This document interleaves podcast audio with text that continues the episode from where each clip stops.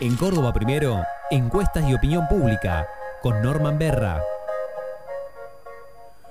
Hola Norman, buen día, ¿cómo va?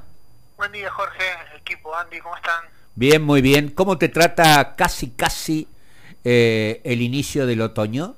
Ah, muy bien, es una estación muy linda. La, la pena es que con el desastre climático que estamos haciendo los humanos a nivel global, el otoño y la primavera son cada vez más cortos y tenemos veranos y inviernos cada vez más extremos, ¿no? Pero Es el cierto. siempre ha sido una estación benigna para Córdoba, ¿no? Sí, aparte una de las mejores estaciones, ¿no es cierto? Para los cordobeses. Eh, hablando de, eh, de desastres y, y cosas por el estilo, pero, pero que también tienen que ver con la vida cotidiana de los argentinos, eh, nuevamente endeudados eh, con el Fondo Monetario Internacional, casi 45 mil millones de dólares que se refinancian. eh, y uno eh, en el medio del fragor del debate en el Senado de la Nación, eh, que finalmente fue apro- aprobado el acuerdo con el Fondo Monetario Internacional, eh, aparecieron un sinfín de encuestas que eh, dieron a conocer la opinión de los argentinos en relación al acuerdo, ¿verdad? Totalmente. Tiene un título como para que nos quede claro, así como equipo de radio y la audiencia también. Conforme pasó el tiempo y se acercó la aprobación final del acuerdo, digamos que se terminó de concretar el- en la noche de este jueves, el acuerdo, el acompañamiento de la población a la idea de firmar, digamos, un entendimiento con el FMI creció. Pues fíjate que en la primera medición de todas, eh, de Julio Aurelio Aresco, el 61,2% estaba a favor del acuerdo contra un 14% de desacuerdo, abrumador igual el acuerdo ahí, y un 25, digamos casi, decía no sé, no tengo opinión formada. Cuando lo midió Rubier le dio 63 de acuerdo contra 26, o sea, más alto el acuerdo, pero también más alto el desacuerdo, ahí más polarizado, 10% no estaba de, decidido en su posición. Después Rubier volvió a medir lo mismo y le dio 66,7, o sea, le subió de 63 a casi 67. Y el desacuerdo le bajó de casi 27 a 24, son variaciones estadísticamente no significativas, pero cuando va a hacer la línea en el tiempo, ves claramente la suba. Después midió el colega Federico González a nivel nacional y le dio 66,6 de acuerdo, 33,4 de desacuerdo, ahí más polarizado. Él en, ese, en ese caso él no tenía, no sabe, lo obligaba a decidirse por uno otra posición y no contaba los indiferentes. Y en la más reciente de todas, conocida esta semana, de la consultora integral de gestión de imagen pública, dio 79 de acuerdo contra 11 de desacuerdo. O sea que claramente, digamos, en la línea del tiempo, te que la gente, y esto eh, lo hemos dicho ya, sin ponerse la camiseta del FMI, sin estar contenta, sin celebrar, pensaba que había que evitar el default, básicamente qué es lo que se hizo. ¿no? Entonces, de alguna manera, la, la conclusión se impone ahí, es bueno, el, acuerdo vale más por lo que evita o por los males futuros que se podrían asociar a, una, a un default que por el hecho de que pudiera traer algo bueno, lo cual ya es mucho más dudoso, ¿no? Eh, con lo cual eh, la, la perspectiva eh, da cuenta de, eh, está bien, una aceptación muy mayoritaria sobre lo que había que hacer, pero una incertidumbre eh, grande a futuro. Claro, ese es el principal punto de que podríamos decir de, de Mati, ¿no? Porque ahí sí vos tenés mediciones cruzadas que dan cosas distintas. Por ejemplo, Taquión, y, eh, más allá de medir si estaba de acuerdo o no con el entendimiento del FMI, me decía, bueno, esto va a beneficiar o va a perjudicar. Va a ser mejor o peor para la economía argentina en términos macro, ¿no? Ahí el 23% va a ser mejor, o sea, casi un cuarto de la población, pero el 41 casi te dijo peor. Y un 36 no se inclina. O sea, vos ahí tenés un pesimismo, no mayoritario, pues no llega al 50%, pero mayor que el optimismo. En cambio, en la consultora Federico González le da 44, que va a ser mejor, y 27, que va a ser peor. O sea, ahí vos tenés un optimismo dominante, sin llegar a ser mayoría, pero 20 puntos por arriba casi del, del pesimismo. Si yo te hago un promedio de esas dos para quedarnos con el sistema general que usamos, me da que el 33,5%, o sea, un tercio de los argentinos adultos electores, piensa que la acuerdo con el FMI puede ser favorable para la economía del país. Un 33,9, o sea, prácticamente la misma proporción, es pesimista. Y un 33%, 32,7, pero estoy redondeando para que más fácil de retenerlo, no sabe, no contesta. O sea que vos tenés una opinión pública nacional dividida en tres tercios perfectamente simétricos. 33 optimistas, 33 pesimistas y 33 de la verdad que no sé. O sea que de alguna forma la, la moneda sigue en el aire en cuanto al impacto futuro del acuerdo, que hay que decirlo, es un acuerdo que eh, técnicamente va a quedar viejo pronto porque el mundo que teníamos en el momento que el acuerdo se firmó, e incluso con sus correcciones, viene cambiando semana a semana con los temas son públicos de público dominio. ¿no? La, la, lo que estás indicando sin duda eh, es muy pertinente porque, eh, por ejemplo, las metas al, eh, indicadas en el, en el acuerdo con el Fondo Monetario Internacional en relación a la baja de subsidios a, la, energía en la Argentina con el incremento sideral de, este, precios a nivel internacional, este, por ejemplo, del gas líquido envasado, las, eh, las imposibilidades de compra en grandes volúmenes a raíz de la guerra eh, en Ucrania, eh, etcétera, se le plantearán al gobierno nacional este, no pocos obstáculos para cumplir con esas metas, ¿no? Coincido totalmente, de hecho el tema inflación y guerra contra la inflación, ya lo podemos adelantar, va a ser el, eje de la próxima columna de la semana que viene en la radio, así que el tema de los de los objetivos inflacionarios, de las bandas inflacionarias, eh, hoy el principal desafío del oficialismo, sin ninguna duda.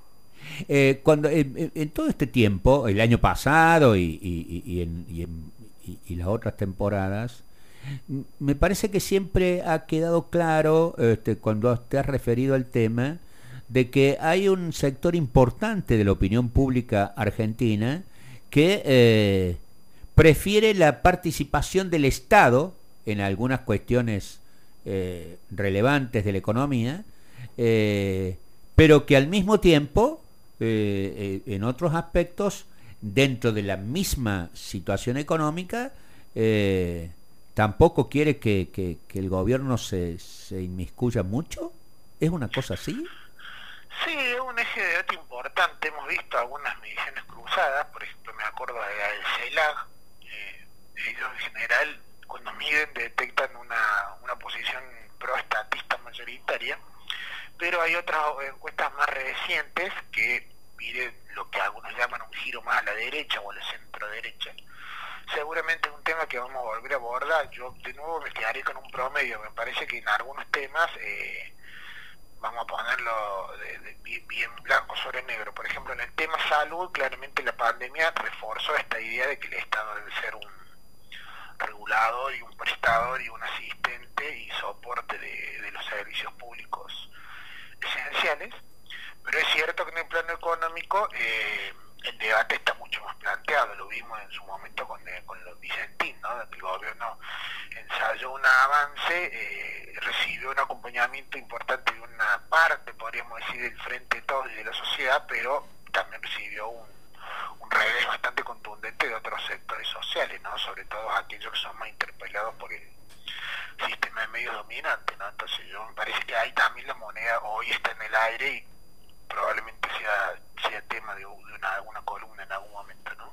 Eh, volviendo al tema de em, el acuerdo con el Fondo Monetario Internacional y cómo se votó en el Congreso de la Nación y lo que ha quedado expuesto, una, una fractura evidente en el oficialismo, entre eh, los sectores más duros del kirchnerismo, el cristinismo, la cámpora y eh, el albertismo o lo que uno visualiza que se pueda denominar de esa manera, gobernadores peronistas y algunos movimientos sociales este, oficialistas, eh, como quedó planteado en, el, en la Cámara de Diputados, más de 30 eh, votos en contra y abstenciones, casi 40 me parece, o 42, 43 este, dentro del oficialismo. Y los 13 votos en, en, contra en el Senado el jueves. Eh, ¿Qué opinión tiene la gente sobre la actitud tomada por, eh, por ejemplo, lo que podríamos denominar la cámpora en esa votación? Bueno, muy pertinente. la, colega Analia El Franco midió ese tema específicamente y lo que detectó, digamos, la ministra consultora es que el 51,3% opinaba que la cámpora tendría que aceptar el acuerdo, apenas 17% pensó que tenía que votar en contra y 32% no, no contestaba. Cuando le preguntaron la expectativa de cómo votarían ese referente, más allá de cómo debería votar, casi 37 esperados se pronunciaran a favor, 30% auguraba que iban a votar en contra y uno de cada tres no sabe no contesta, con lo cual, digamos, el voto de esa facción, que se dividió básicamente entre abstenciones y votos negativos, eh, fue a contrapelo de lo esperado y demandado por la opinión pública, digamos. Se votaron en contra de lo que la opinión pública interpretaba. Después podemos analizar los fundamentos, eh, etcétera, ¿no? Pero concretamente la, la opinión pública prefería que la Cámara votara a favor del, del acuerdo de una oposición, que era primera minoría, ¿no? E incluso mayoría porque tenía 51,3%.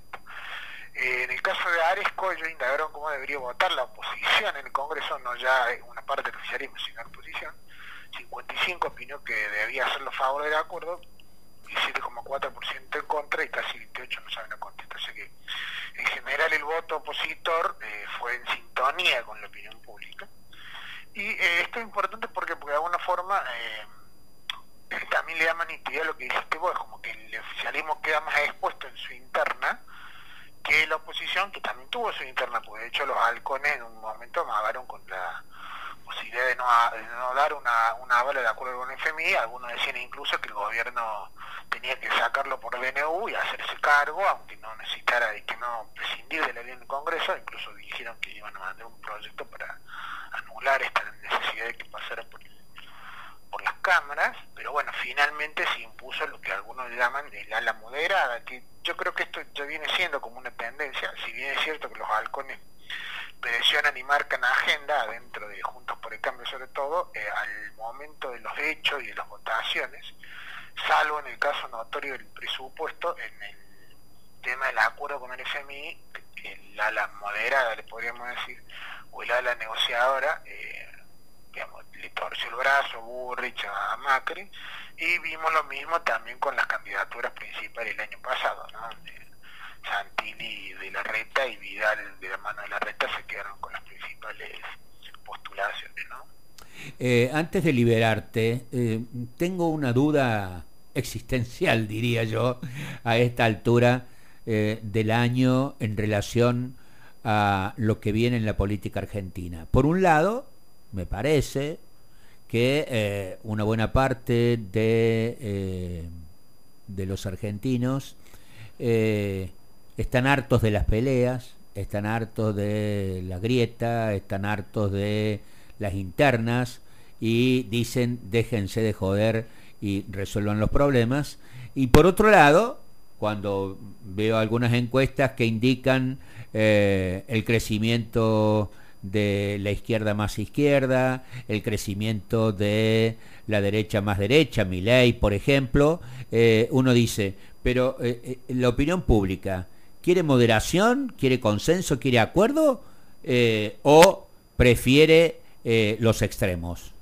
Bueno, es muy buena la pregunta. Lo que pasa es que la opinión pública en realidad es variada, es múltiple sistema de promedio de alguna forma lo que trata es de ordenar un poco todo eso, pero es cierto que la opinión pública eh, se constituye en principio en función de los eh, de los comportamientos más, fieles, digamos. Entonces, dentro del frente de todo, vos tenés un voto más fiel, más, más, más no voy a decir cautivo, digamos, pero podríamos decir más estable a lo largo del tiempo, que es el del núcleo duro, que es el núcleo duro básicamente kirchnerista o cristinista, podríamos decir hoy.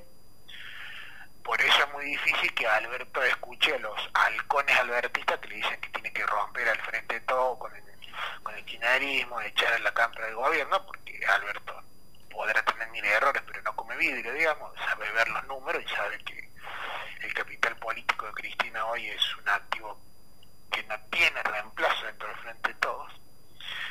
En el mismo sentido, dentro de Juntos por el Cambio, tenemos un ala de voto duro, que podríamos decir el núcleo duro del macrismo, el 24% que sacó Macri en 2015, que Macri hoy lo tiene, digamos, hoy si Macri se presentara, eh, podría sacar una proporción de, importante de ese, voto, del cual tampoco pueden prescindir este, las figuras que quieran ser candidatas presidenciales en que viene. Digamos. La reta sabe que aunque Macri sea un rival interno, no puede prescindir de ese caudal si quiere aspirar a presidencia el año que viene. Entonces, vos tenés dos coaliciones eh, que tienen dos núcleos duros importantes, fuertes, pero del mismo modo saben que sin el voto del centro, más moderado, es impensable, no digamos ganar una, una paso, que la podés ganar, ya incluso una primera vuelta, sino una eventual balotaje. Digamos, si vos no tenés el voto del centro, eh, o del centro moderado, ese eventual balotaje va a ser muy difícil sortearlo. Entonces ahí es donde entran a jugar, digamos, la,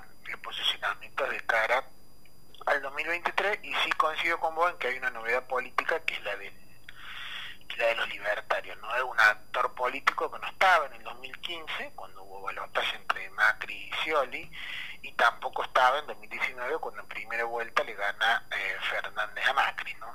Entonces de alguna forma eh, ahí en 2023 podríamos tener dos fieles de la balanza, el voto moderado del centro, pero también el voto libertario, que uno hoy en principio eh, atina a decir, bueno, pero este voto seguramente va a ir más al, a Juntos por el Cambio que para el Frente de Todos.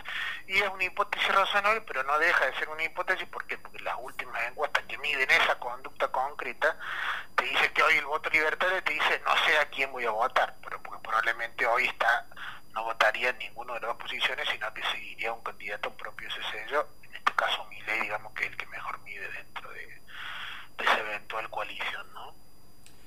Gracias Norman, que tengas un muy buen fin de semana. Igualmente para todos.